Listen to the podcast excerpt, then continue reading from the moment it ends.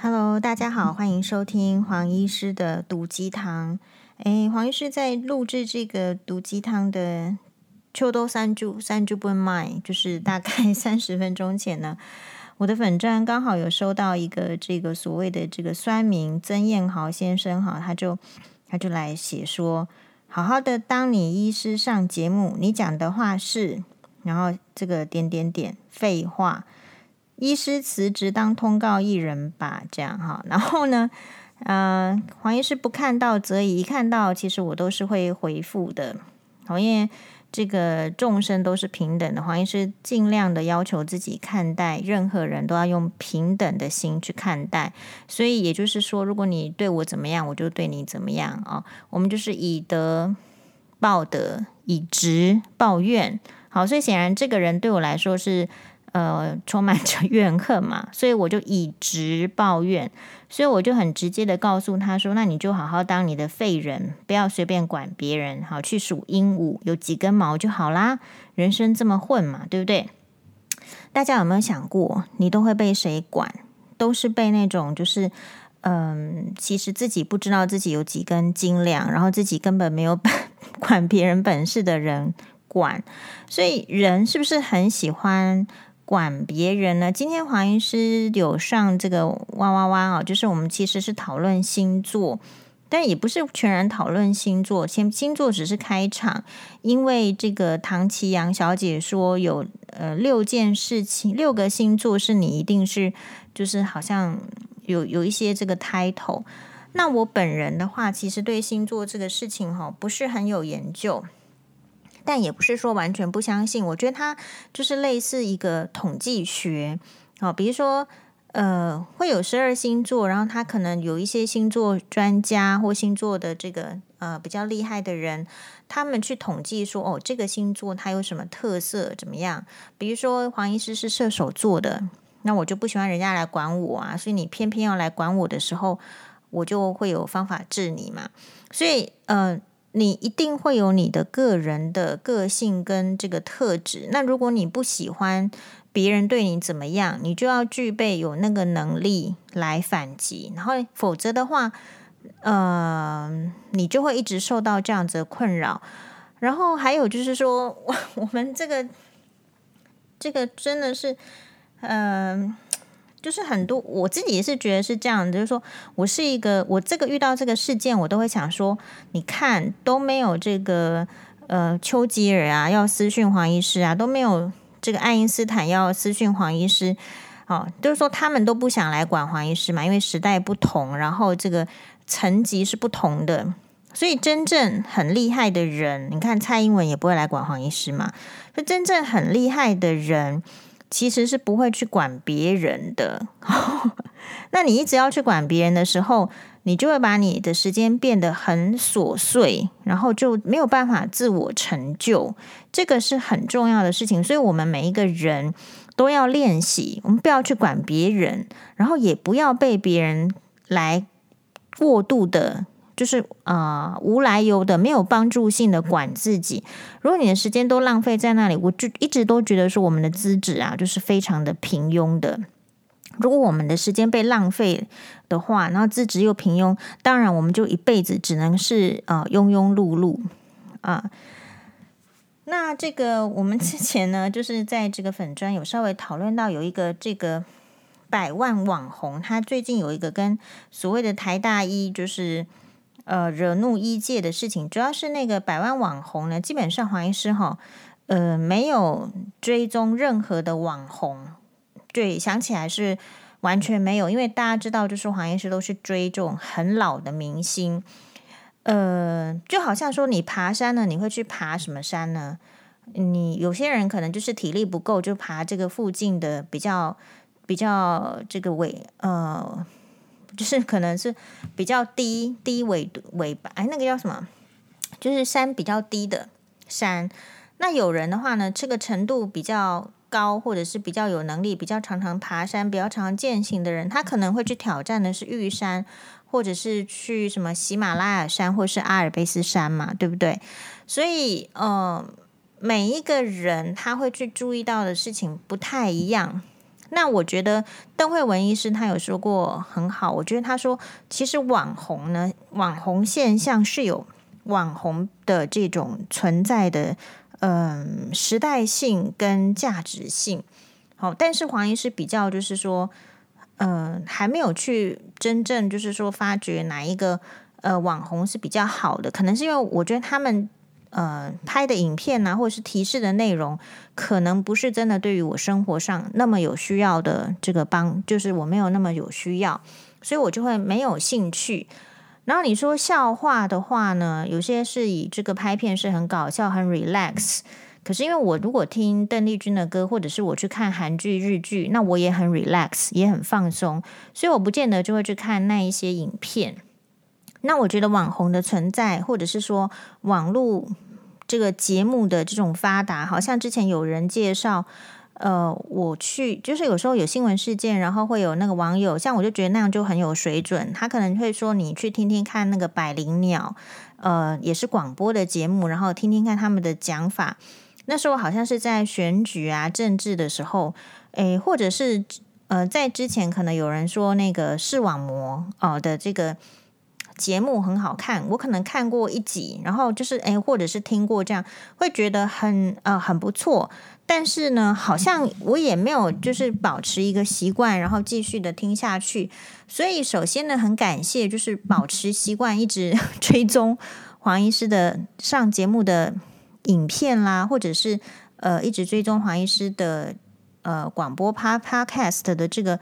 听众朋友或是观众朋朋友哦，就说哎，我们真的是呃还蛮痛蛮对的，我们的痛有对起来，所以有时候不是那个，所以我们在评论这个呃网红的时候，首先呢，第一个是我我非常要提醒自己，因为我跟他们是不同的年代，然后我们呃对年轻人的评价一定要首先提提醒自己，不要因为。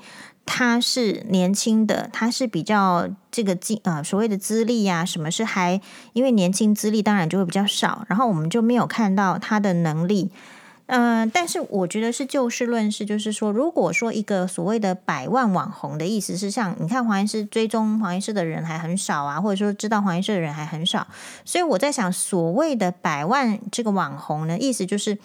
他可能在他的这个年纪，比如说，可能据说我们这个讨论的什么什么什么，呃，他他到底他到底叫什么名字？我再看一下。哦，看到了，他叫做艾丽莎莎。哈，我们这个这个网红艾丽莎莎，好像看起来就是，据说是一个清大这个人文学院毕业的，呃，所谓网红界的高材生。但是呢，他有去拍那个影片，是肝胆排石法，然后引起这个医界的一片挞伐。因为呢，他用就是很多他自己在这个做学问上面的一个网络的这个搜证啊，说他有什么科学的印证，然后说什么去喝橄榄油，然后排排这个胆结石什么的。首先呢是这样子，就是说哈，我觉得这个是这个社会一定要彼此互相尊重专业，尊重专业是为什么会有专业？是因为其实本来以前的时代。是没有专业的，都是家传家学，对不对？就是说你爸爸教你什么，然后你就学了什么，然后因此你就你就只有你会什么，然后所以以前的那种知识跟学问是非常封闭的。好，比如说你如果有看过师任堂，对不对？诶，要含纸啊，然后做那个纸到底要怎么做？其实就是一个单一的人，然后去试，去带领家大家去尝试。可是我们现代呢？这个社会已经就是你看资讯都可以迅捷到这个程度，你就要知道所谓的知识的这个架构跟组成呢，反而是要更严谨的。比方说，一定有很多人在做实验，然后实验之后呢，他可能就是有可信度的，然后才去发出一篇 paper。固然没有错，就是说以前可能有人说吃这个蛋黄会胆固醇高，后来的人又证实说吃蛋黄没有胆固醇会高，但是。啊，或者说以前的人说啊，吃这个你知道，就是有一些嗯、我自己觉得啦，以前可能比如说是奶粉厂厂商出来所以像我自己的话，也不是吃母奶长大的，所以我我不觉得我比较笨呐、啊，对不对？因为我们那个年代可能就是奶粉厂商就要卖奶粉嘛，那当然就不会去推销这个母奶，对不对？但是如果说这个近代比较科学的研究说啊，吃母奶会有增加这个抗体的免疫力啊等等，那就会去推动喝母奶。所以其实所谓的这个知识。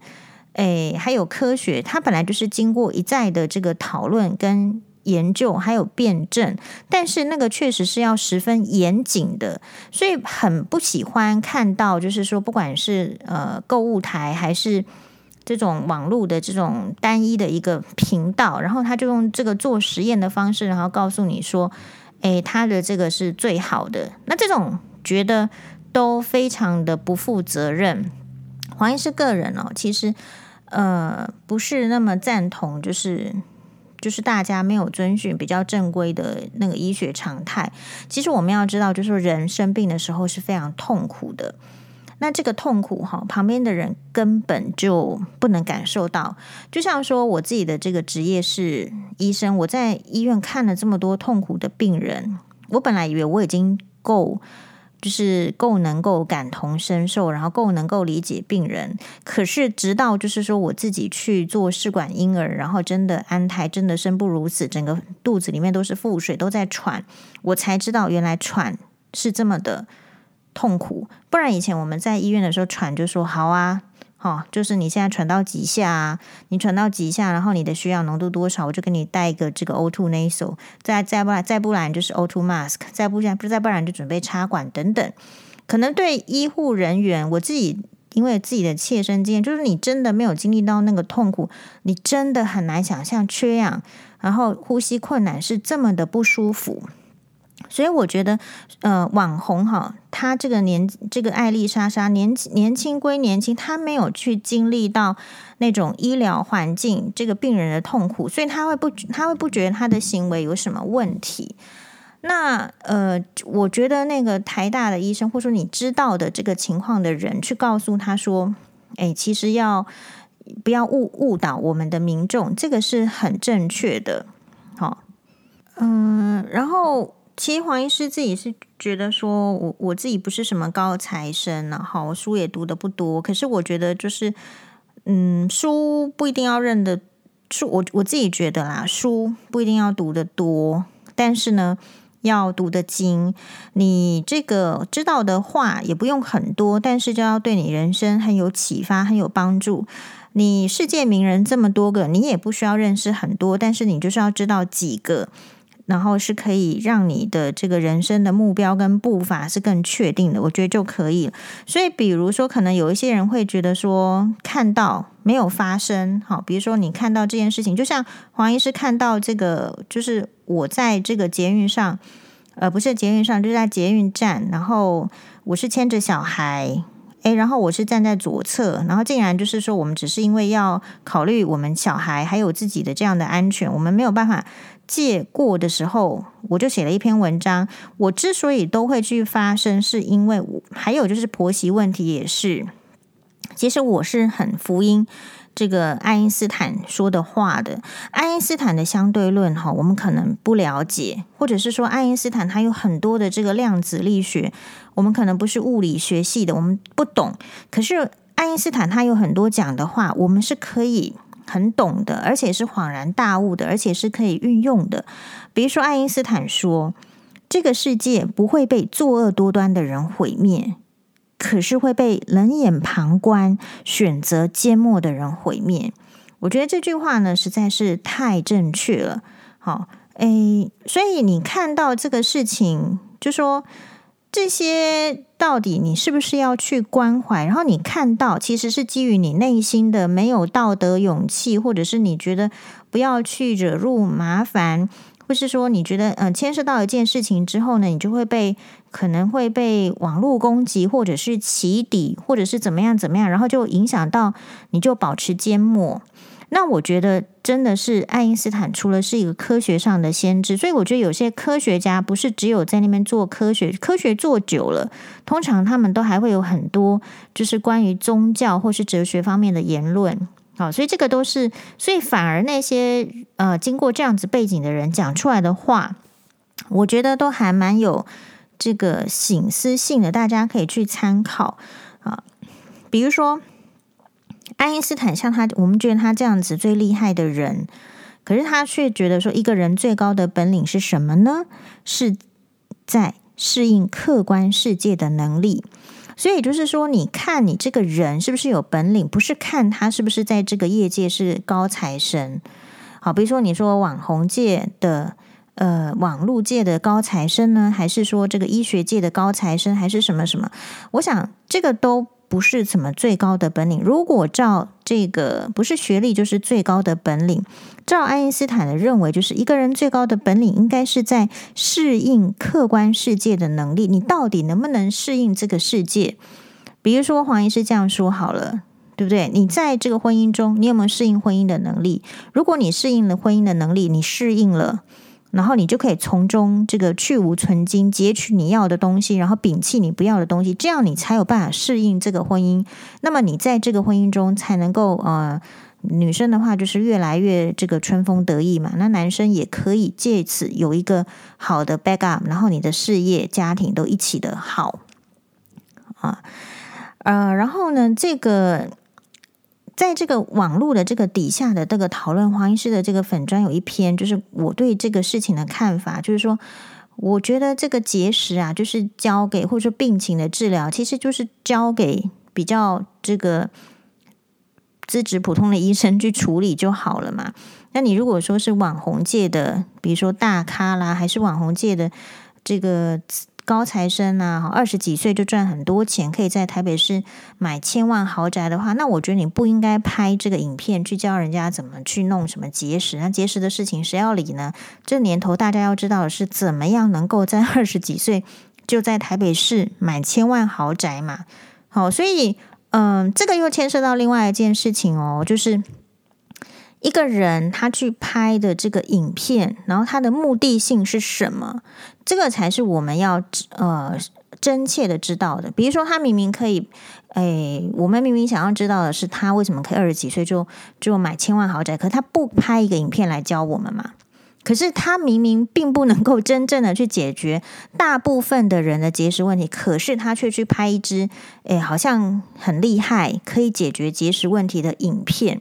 那我就会觉得这后面是居心不良的哦，所以呃，我就觉得应该要提出来，因为我们不要去想，就是说每一个人都有分辨的能力。有一个网友说，这个会相信他的这个网红的影片的的人的族群也是脑袋有问题吧？可是我觉得不能这样想，为什么？因为我们说隔行如隔山嘛。今天就是比如说像黄医师是不懂车子的人。一个人，假设是我比较信任的的人，比如说可能是网红或怎么样，他随便跟我讲的这个车子的知识，我就会相信，就会印到脑海里。那难道我是一个这个就是说头脑有问题的人吗？不是，所以只是说知识的那个取舍，其实它牵涉到你的涉略。如果我们没有涉略到，我们对那个部分的知识就是很匮乏，就是很容易被带歪。就是同样的，你讲政治，虽然很多人说不要讲政治，讲政治就火大，然后就就就开始吵架。可是，那就是因为你对政治的这种涉略很贫瘠、很贫乏，所以你就很容易被带歪，或很容易的被操纵。所以，越不想要被操纵，想要过比较嗯、至少就是你自己生活中比较不会对你造成危害的人生的话，你的知识的那个摄取就要所以。能够站在那个，嗯，就是说一个发言平台上的人物，不管是网红还是公众人物，我都会觉得他的对自己的那个讲话的那个真实度还有真实性，事实上信度要是高的。如果信度不高，那我们就是看卓别林的默剧就好了。我们为什么要听这个人讲话？你讲出来的话就是要真实，要有意义嘛，对不对？好，就比如说。可能这个呃，黄医师上次上这不是新闻的时候，不是被年姐说，哎呀，这个讲这个前夫家讲了六年哈，所以我后来就觉得说，哎，其实没有讲到那么久啊，因为黄医师是二零一五年五月才去提出离婚诉讼，然后我二零一六年九月才第一次上哇哇，而且我是讲白内障的问题。然后二零一七年的十一月，我才正式的，就是得到这个离婚的，因为从第一审打到第二审高等法院去，我二零一七年十一月才真正的就是说确定的是离婚的状态。那所以其实我讲这个所谓的嗯婆家的事情，其实大概前前后后哈，大概是四年。左右的时间哈，是不到六年。那我们现在就要来讨论说，你说这个事情到底是可讲还不可以讲？呃，反对黄医师的人说，这个黄医师不厚道啦，哦，都离婚了还要一直讲，那对方又没有这个发言的呃媒体什么的，这个事情呢，我就觉得说，其实也是不了解。因为其实黄医师都有，比如说上这个这不是新闻的时候，我都有提供前婆婆跟前夫的电话给制作单位。那事实上我也有提供前夫 的电话给哇哇哇，对不对？所以其实都是有邀请他们要来，他们可以讲的是有这个，他们要讲绝对是有发言的媒体可以讲的，不会是没有哦。所以，可是你你看他们选择讲的方式是什么？讲的方式是选择一个是周刊网，然后去选择一个没有这个真呃真凭实据的一种爆料式的毁灭性的啊、呃、抹黑性的这种说法。那这样子的人，他能不能上荧幕呢？可不可以接受大家的检视呢？可不可以像黄医师一样站在那边，然后接受这个名嘴的一直的这个质问呢？你觉得那个有他们也可以这样子吗？对不对？所以，第一个其实并不是呃资讯，或者是说这个曝光的这个机会的不对等。事实上，机会都是有，但是一个人呢，他选择的方式会依据他的他的这个，我觉得是他的能力，还有他的真实的内心的这种就是想法。比如说，我一直觉得说，啊，你其实就可以出来说清楚。你不要做妈宝，你不要躲在别人后面，你可以说的，但是为什么不说呢？我想，或者是说他就是说不出来，我觉得他也是会有他的理由啊。你觉得你在下面像这个徐清吉一样，好，就是前夫的舅舅的本名徐清吉一样，你写这些事情，你觉得你可以糊弄掉多少人？但是你在台面下这样写，当你要上台面的时候，真的你觉得台湾这个两千万同胞里面？两千万都是傻瓜吗？并不是。好，所以呃，回到就是说，我们看到一件事情，比如说黄医师的个性是，其实今天我出来讲这个婆媳问题，或是这个前夫的这种家庭的这个状况，如果有锁定这个呃哇哇哇的朋友们，那你去看黄医师以前的影片，你就会发现，其实黄医师讲的非常的轻描淡写。轻描到淡写到，就是说我事实上，嗯，就是还是要保留他们的面子，所以其实我不会去刻意去提到什么呃非常怎么暴力啦，哈，或者是呃言语的那种侮辱，其实讲的非常的少，甚至就是说我们有讲，我们去这个必须随团去，他们要去那个夏威夷打高尔夫球，然后我那一次其实是刚好是长胚爪 herpes。在长在长了这个整个这个左脸的地方哈，就是左边眼睛周围都是，哎，是左边还是右边？我也忘记，因为我照顾得太好，都没有留下疤痕。好，然后那一次的话，我去这个夏威夷，就是因为我都我长胚爪，其实。理论上正确的照顾方式就是你要多休息，要要吃 B 群，然后甚至要要吃抗病毒药，然后不要晒太阳。可是呢，他真的就是让他们要去参加那个这个呃旅游活动，而且已经报名了，钱已经缴了。那他就说，前夫就问我说：“那到底要不要去？”然后我就说：“好啊，不然那也是只能去。不过就是我就是只能在这个游游那个是刚好是坐一个游轮，就只能在里面一直就是休息。”然后就是因为我那一次，因为我那时候还很年轻，才三十几岁，然后刚结婚啊，我记得就是结婚的那一年，竟然一个女女生，你你想想看，我在医院这么累，这么熬夜的病人看看这么多，然后我都没有长胚爪，好，就是所谓的疱疹，哎，我竟然结婚之后可以长胚爪，哎，所以我那个时候就是心情就觉得说，哦，这个我我可能。就是到夏威夷的 Duty Free Shop，就是它有一个这个，就是就是那个卖 Duty Free 的这个地方，就我就决定说我我要去好好买东西，然后我就是真的就是去这个这个爱马仕店，好，然后呢，我就看了一个一个包包，然后呢，可是其实另外一个包包我也很喜欢。然后我正我正在那边就是犹豫不决，我到底是要买左边这个包包还是右边这个包包的时候呢，因为我那一次长胚爪，然后我就决定说，而且是就是我我在那之前都还没有买过爱马仕包包，呃，一个都没有。然后我就决定说，好，我这边很难决定到底是左边这个好还是右边这个，因为左边这个是这个粉红色，右边那个是这个藕紫色啊，这两个都很喜欢。然后其实都是帆布包，然后一个大概是台币四万多块钱，就是当时美金价格。然后其实我后来就决定说，算了，我两个都买，因为我买得起，而且我是自己刷卡。好，那在这边跟大家报告一下，就是说那个节目，就是说。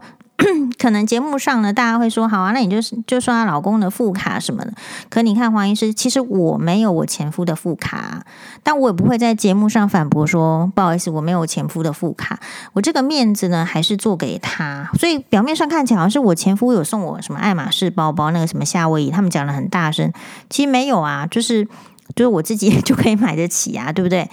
呃，然后事实上我那一次呢，还买了这个丝巾，好一条给。呃，送给我妈妈，然后一条是要送给钱婆婆。但是就是我拿回去送给钱婆婆之后，诶，啊，怎么他第二天就拿拿回来退还给我，说他不需要这个东西。好，那那不需要这个东西，我后来是我又忘记，我到底是又把它塞到哪里去，还是拿又又又拿去送给我妈妈，我也忘记了。那我所以我要讲的是说，所以啊，呃，也许。大家会受不了，说：“哎呦，我在这个荧幕上哈，就是在讲这个前婆家的事情。可是我后来是觉得，你知道为什么我要这样讲吗？其实我讲这个事情对我有什么好处？我都已经离婚了，我都脱离了，对不对？我讲这个这个婆媳的问题，或是讲这个不管前夫还是婆媳的问题，其实对我的人生是没有什么特别帮助的。理由是什么？”呃，我需要靠它去增加曝光度吗？不需要，因为很多医生上节目是希望病人多，可是我恰恰是相反。诶，因为我们是看，比如说你如果是看健保的话，吼，其实健保的诊你人看再多也没有赚钱呐，这是第一个。那第二个。你把你你你让这个门诊的病人很多的话，其实你每一个病人分配到的时间就相对就少。我觉得我也不喜欢这样子的看诊。很多医生会说这个啊，我今天看了一百个病人，然后觉得自己好像很伟大很大牌。可是我恰恰是相反的。我觉得我们很清楚，就是说一个门诊三个小时，如果我看一百个病人，每一个病人的时。就是说，能得到的值跟量还有关心，就是缩减。除非我延，除非我延长看诊嘛。可是我延长看诊，我钱不会多啊，所以我也不要做延长看诊的事情。但是我三个小时，我就不要看太多的病人，就适量就好了。对，所以其实很多这个观众朋友会问说，我在哪里看诊？基本上这样子的问题，我是不回答的。所以为什么？所以我去上这个节目，或是我在荧光幕前曝光，或是说我我做这个粉专，我并不是为了要给我自己的这个医疗事业带来相辅相成的协助，我并没有要这样做。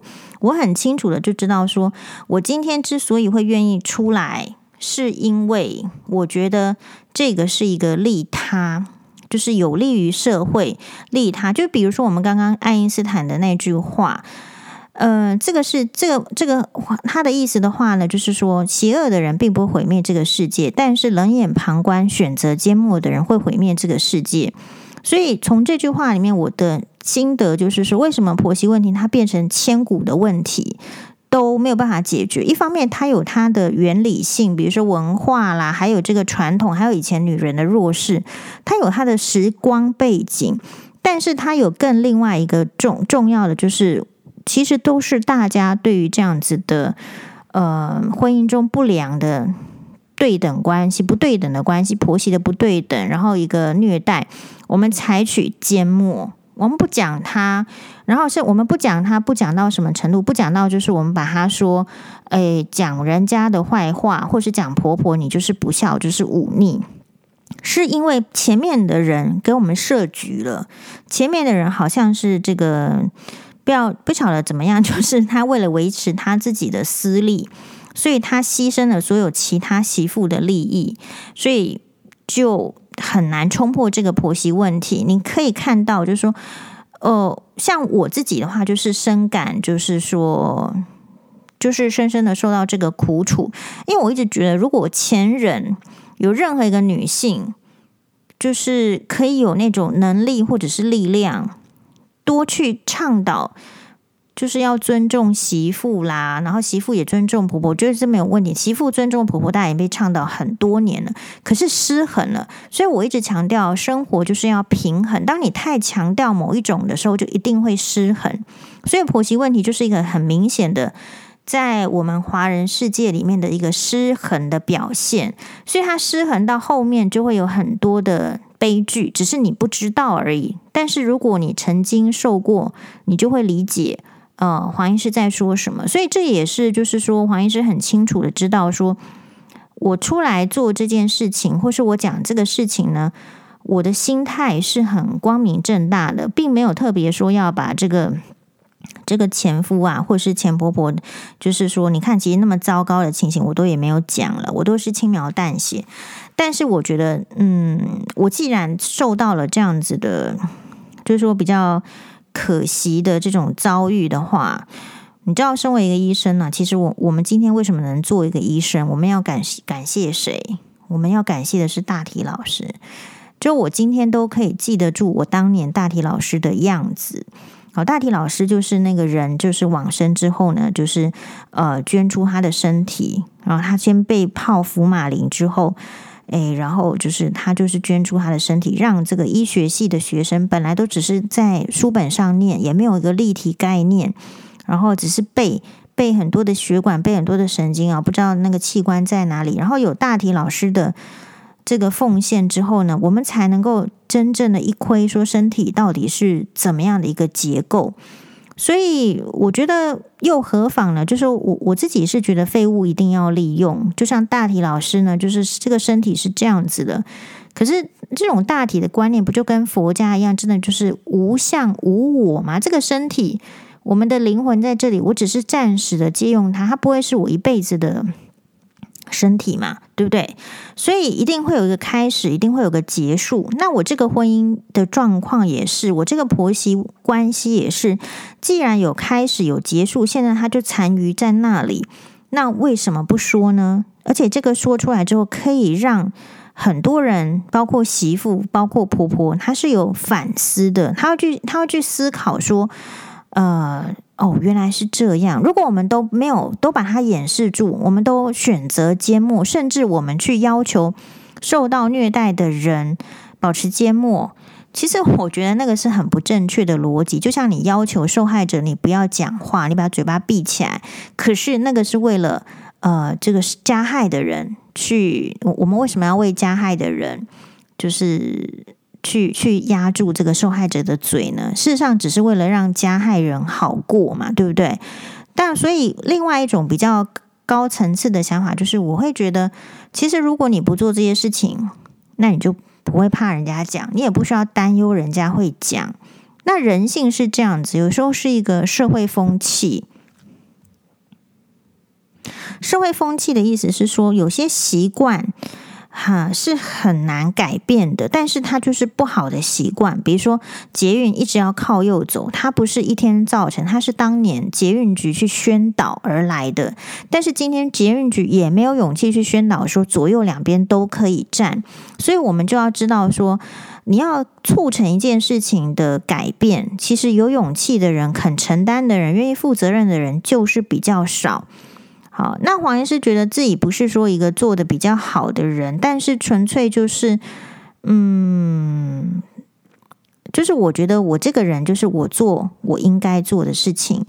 然后我觉得爱因斯坦又有一句话是很好的，他说：“呃，天才跟愚蠢之间的差别，就是在天才是有极限的哦。所以，诶，这个部分就提醒我们，就是所有的媳妇，你不要去做愚蠢的媳妇，你不要不知道自己是有极限的。你们应该要往天才媳妇的路方向方面去走啊，对吧？好，所以人的这个这个，就说。我们我我其实不是抱怨生活，抱怨生活只是说明我们的无能嘛。那强者从来是不抱怨生活的。但黄医师今天呢，去站出来去讲这个婆媳问题，去分析婆媳问题，是因为我们这个社会需要。我做的事情不是为了利己，事实上是为了利他，为了利整个社会。那当然有一些人会觉得说黄医师很讨厌，或者说觉得这是一个不必要的行为，那是因为。这些人运气很好，不需要。就比如说，你如果已经长得很漂亮的女生，你不会去理解为什么别人需要整形，但是就是有他们就还是需要，是吧？所以这个世界的人呢，就是呃，我必须承认，就是黄医师是比较不厉害的人，就是能力是有限的，所以我只能去帮助一少撮的人。哦，我并不能够带大家，就是说什么反共啦，还是什么的，反纳粹啊。我感觉就说，历史还有老天爷给我的使命，还有智慧，还不至于到能够真的做那些事情。那没关系，那我就去尊敬能做那些事情的人，向能做那些事情的人看齐。那我就想想看，我能做什么？对呀，我能做的就是，诶，我觉得。我觉得我们这个华人媳妇这一块呢，被欺压的也是够久了，实在是真的是很弱势。那一个婚姻的这种离异哦，其实都是会影响小孩子什么的，很深远。所以我其实是愿意，这个还是抛砖引玉啦。那只是说，就是会有很多这个网友哈，我就觉得他就太闲，他太闲的话，为什么不去拔那个鹦鹉的毛，或者跟鹦鹉学说话？我也不知道。你不喜欢黄医师说话，你就去跟鹦鹉说话嘛。对啊，然后就会来讲说什么我们小孩子长大以后会怎么样？只要提到我小孩子的哈，我都是全力这个原子弹级的反击，因为这些人就是坏习惯，这就是老人的坏习惯。其实他对于我们家里的小孩一点贡献都没有，可是他们很愿意出那张嘴。好，这种嘴巴的话，我们就是用原子弹把它这个轰掉。因为怕我们不要这个社会有这样子的声音，我们这个社会应当是要对这个愿意努力的，或是愿意照顾小孩子的妈妈，要去体会这些妈妈的这种，就是说辛苦面，然后你要去问说你可以解决什么问题，而不是叫人家不要讲。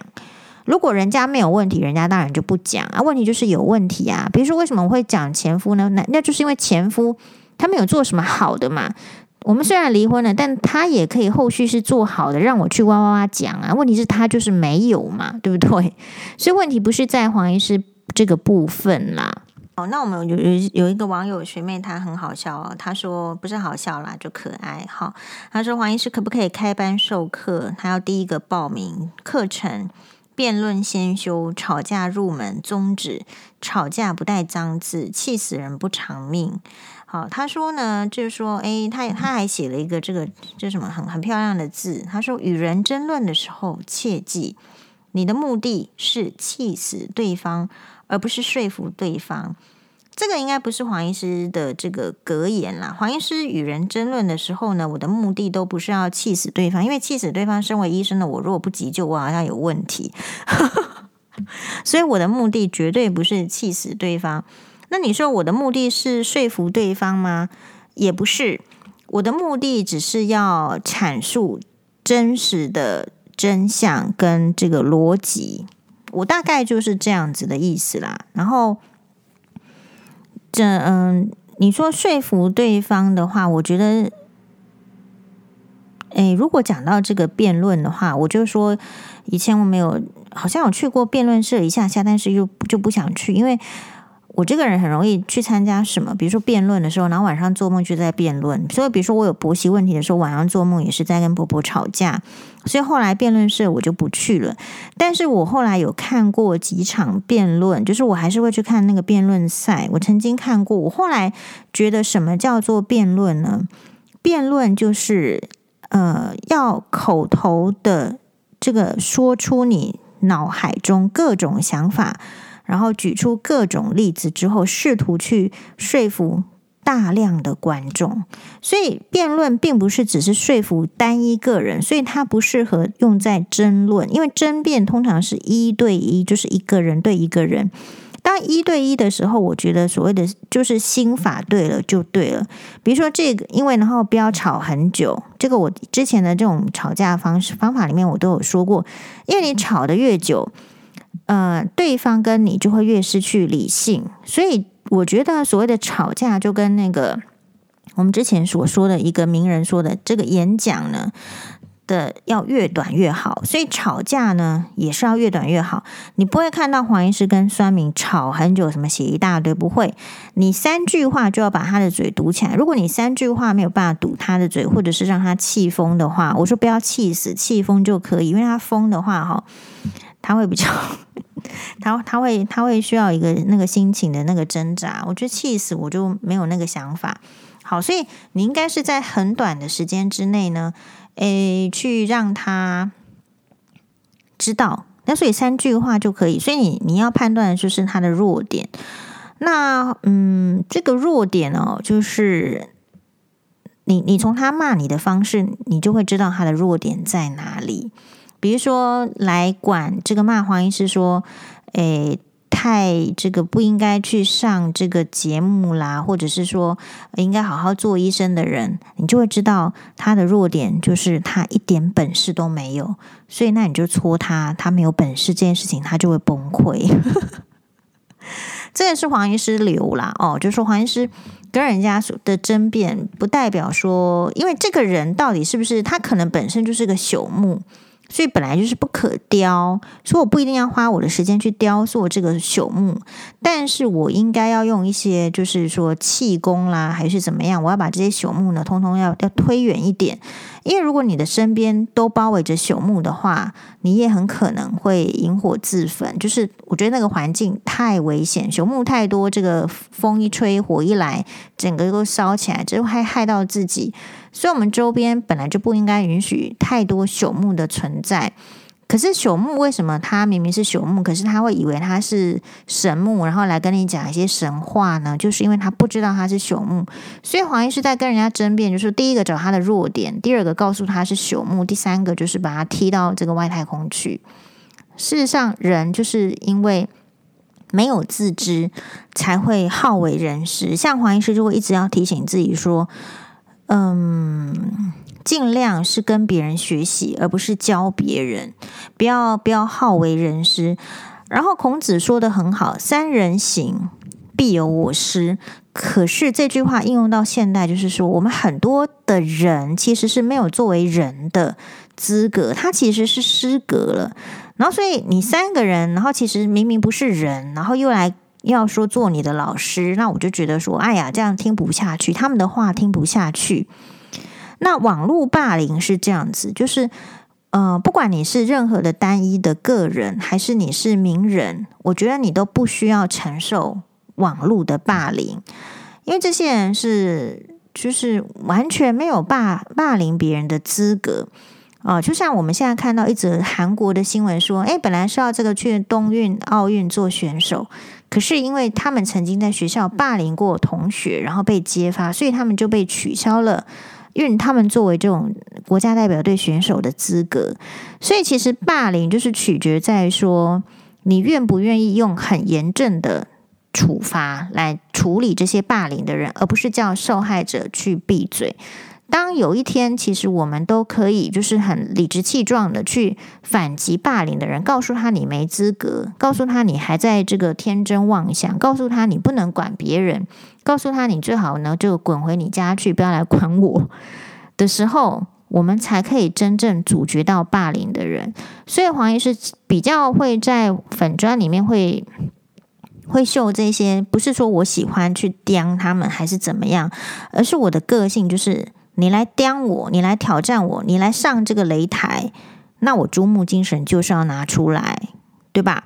所以每一个人的态度不一样，那我们会和缓的对人。你看黄医师平常讲话，或者是我看我喜欢看的这个节目，或者是我喜欢的明星，你看我都跟你讲的是邓丽君啊，什么嗯。这个有吉永小百合啊，我很赵雅芝，我是喜欢温柔的人。你就要知道说，其实我们的个性是要自己知道要协调的。就说我今天可以有强，但是我一定要有温温暖的地方，一定要柔弱的地方。我不可能一直都强。所以就像我今天还在刚刚就是教教我们家欧巴，我说呢，其实人生要快乐，就是你一定就是要平衡。你人生一旦失衡了。你就会不快乐，比如说你吃的东西没有拉出来哦，那你就生病了。然后呢，你只有这个，就是一直都在很辛苦，很这个。没有这个平衡，我就跟他讲，因为我们在我们就是面临到学习跟呃玩乐的时间怎么分配。我说你可以有学习，但是你也一定要去玩乐，你不可能只有单一个，单一个你就觉得很痛苦。然后欧巴听了就觉得嗯很有道理，所以你当然就是要好好的学习，当然就是要好好的玩乐。我也是教他，你一定是要会赚钱，然后你也是要会花钱，你不能只是会单一个。面，然后你让你的这个人生就失衡掉了。比如说，你说你有没有觉得我们这个社会只赞扬很会交朋友的人，然后觉得他们可能就很好，可是他们都不赞扬会拒绝朋友的人。所以这个就是为什么这个社会后来大家会生活很痛苦啊，忧郁症啊，然后去找这个心理咨商师。其实我觉得我们人就是很平凡的人，哪真的需要什么大学问呢？你试图去求平衡，你有赚钱，你就要会花钱；你可以做浪费健康的事情，你就要会去学习健康的事情。就像你去染头发、去烫头发，那你就只好去买这个护发的呀，对不对？所以人生呢？哎，我觉得就是嗯，一连串的挑战啦。好，就算你酸民，就算来骂黄医师，黄医师下一刻也是可以拿起这个《金刚经》来看，没有问题。因为我觉得人生就是这样，你一定会有这个被激起这个挑战的地方，但是你也可以下一分钟你就翻开书，然后看看你喜欢的，或是听听看你喜欢的观点。哦，所以再次感谢大家收听黄医师的毒鸡汤。祝新的一年牛年开始，大家工作呢就很顺利。然后呢，讨厌你的老板呢都这个，我们不要在新年诅咒人家好了。啊，讨厌你的老板呢都，嗯，一一定要说些什么？我想就是讨厌你的老板都这个，嗯，在在在这个牛年呢，就突然就是。啊，算了，我还是不要诅咒人家好了。好，谢谢大家，拜拜。